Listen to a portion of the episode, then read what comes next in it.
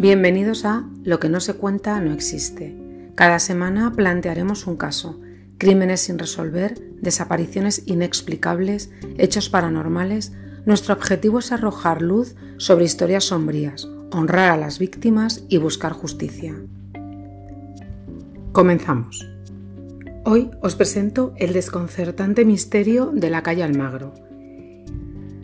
Amanecía un día cualquiera de primavera en Málaga, y los vecinos de la calle Almagro número 1 no podían sospechar que durante las siguientes horas se iban a desatar los fenómenos más inquietantes de poltergeist sucedidos en España.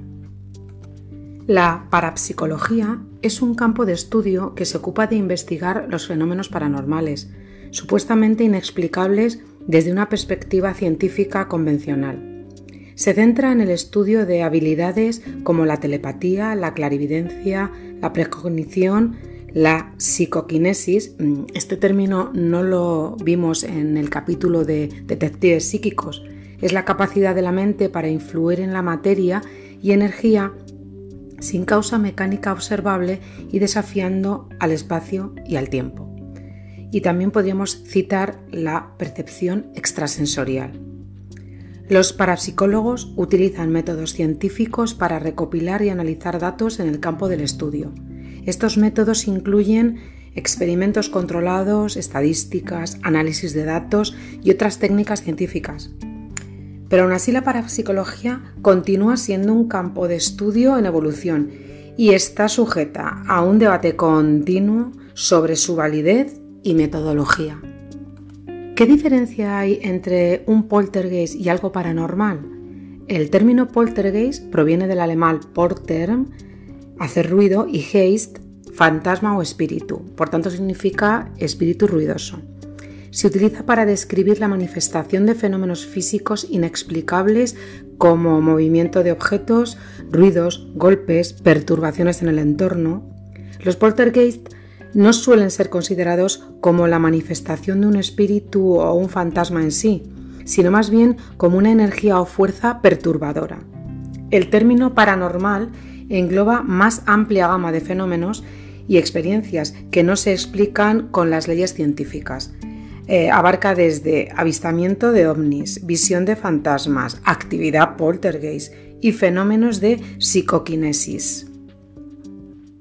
Poltergeist se refiere específicamente a un fenómeno físico de perturbación en un lugar, mientras paranormal es un término más amplio que abarca todo tipo de experiencias y fenómenos inexplicables que van más allá de la comprensión científica actual. Los poltergeist son considerados como una forma de actividad paranormal, pero no todos los fenómenos paranormales están relacionados con los poltergeist. Y sí, sí hay estudios, casos y experiencias paranormales documentadas. Por ejemplo, el caso Enfield, el caso Amityville, la posesión de Ronald Roe. Este caso en concreto fue investigado por la Iglesia Católica. Enfield, estudiado por la Sociedad para la Investigación Psíquica. En España hay grandes investigadores de la talla del padre jesuita don José María Pilón, el doctor Jiménez del Oso, Germán de Argumosa, Pedro Amorós, el grupo EPTA y un larguísimo etcétera. Es viernes 24 de mayo de 2013. Son las 9 de la mañana. María García, Mari, que es como la conocen todos los vecinos, es la conserje de la finca situada en la calle Almagro número 1, en el barrio de la Victoria, en Málaga. Este edificio tiene 64 viviendas, distribuidas en 9 plantas y ocho vecinos por planta, además de un pequeño almacén donde se guardan los enseres de trabajo de la conserje, un trastero y el ascensor. Desde hace días, Mari escucha cómo la llaman, pero no puede especificar desde dónde. Esta mañana ha decidido ir puerta a puerta preguntando quién la necesita. Una vez recorrido las nueve plantas, nadie la había llamado.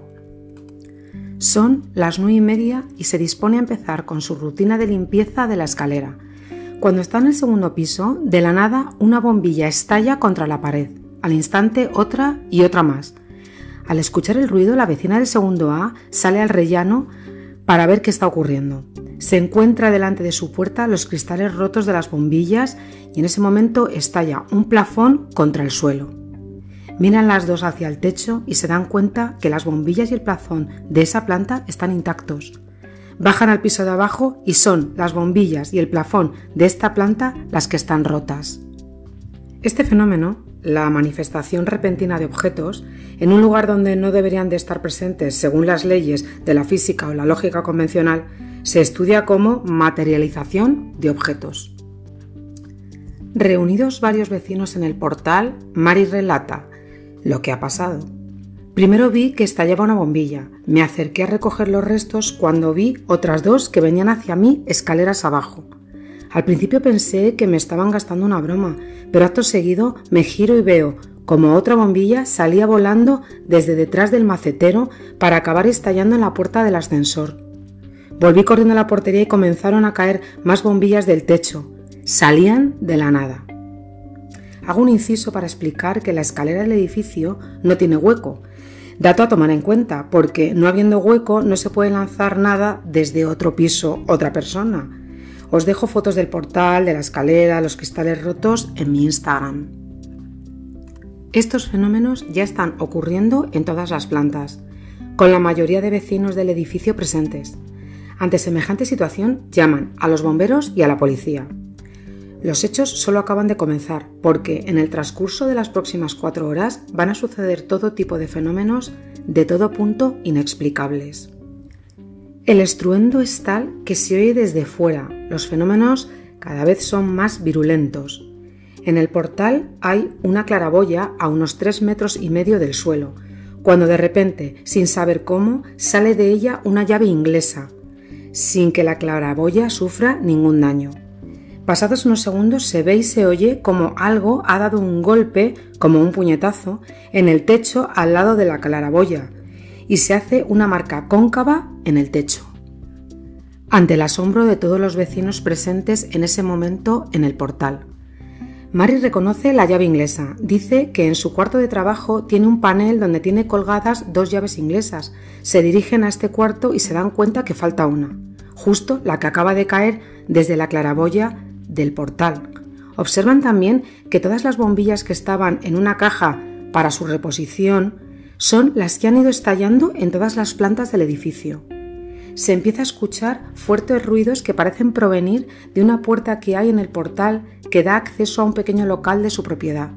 Al abrir la puerta ven que el fluorescente de 60 centímetros del techo está en el suelo partido en dos.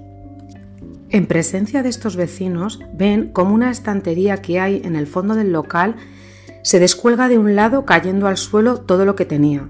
Enfrente de esta estantería hay un armario escobero, que según los presentes, impulsado por una fuerza desde atrás, aunque estaba anclado a la pared, se ha empotrado encima de los contadores.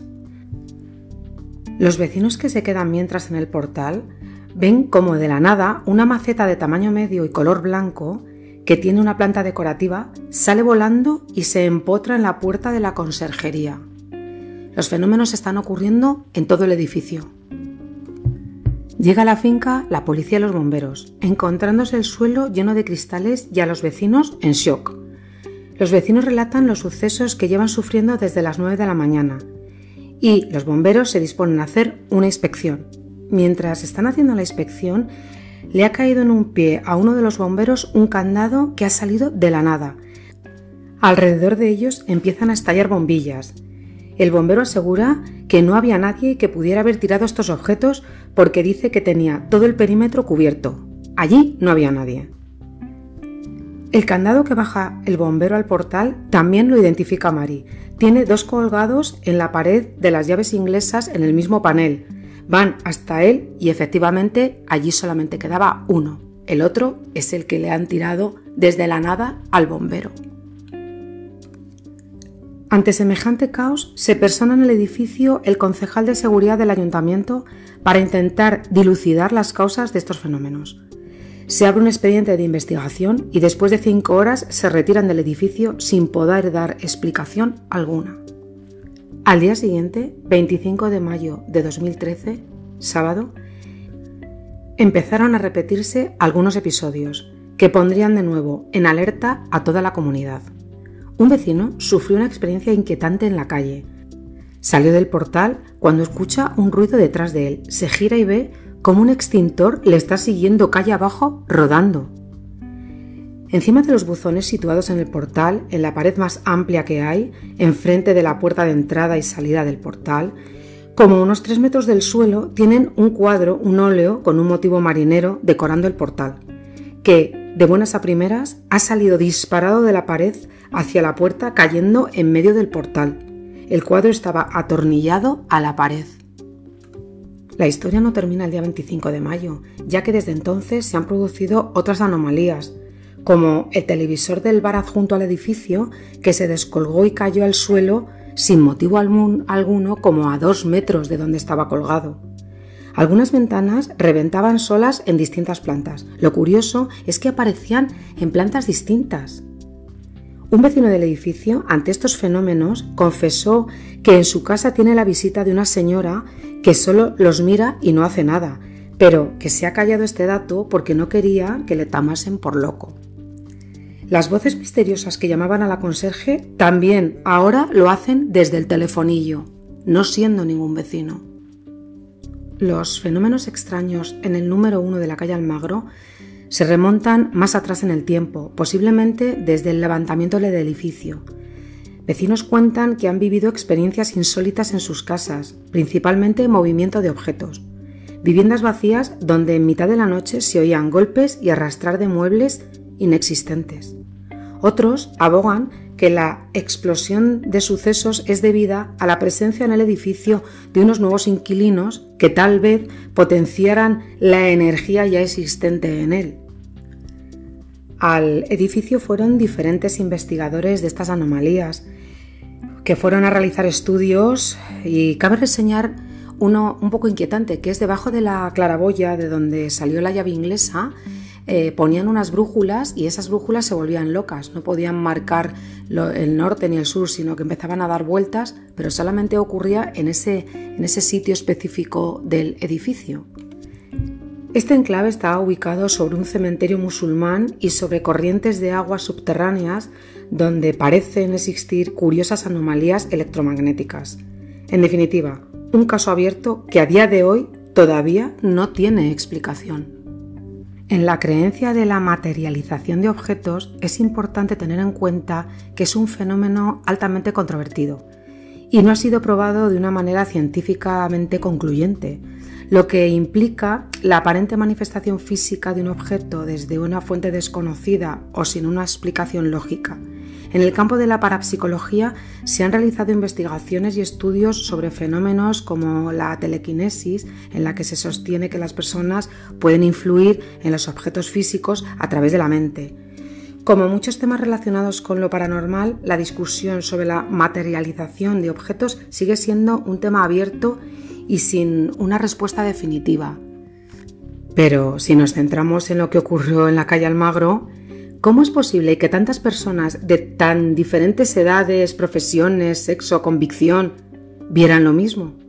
¿Cómo es posible que policía, bomberos y políticos también vieran lo mismo? Los investigadores que fueron tampoco pudieron dar explicación alguna. Estamos ante un hecho que no se ha podido validar científicamente, pero que ha ocurrido y que no era de este mundo, no cabe duda alguna. Lo paranormal desafía los límites de nuestra comprensión, revelando un misterioso reino de fenómenos inexplicables que se escapan de las leyes naturales conocidas, desafiando nuestra concepción convencional de la realidad. Me despido de vosotros con mi frase favorita, que los malos no se crucen nunca en nuestro camino. Muchas gracias y hasta la próxima.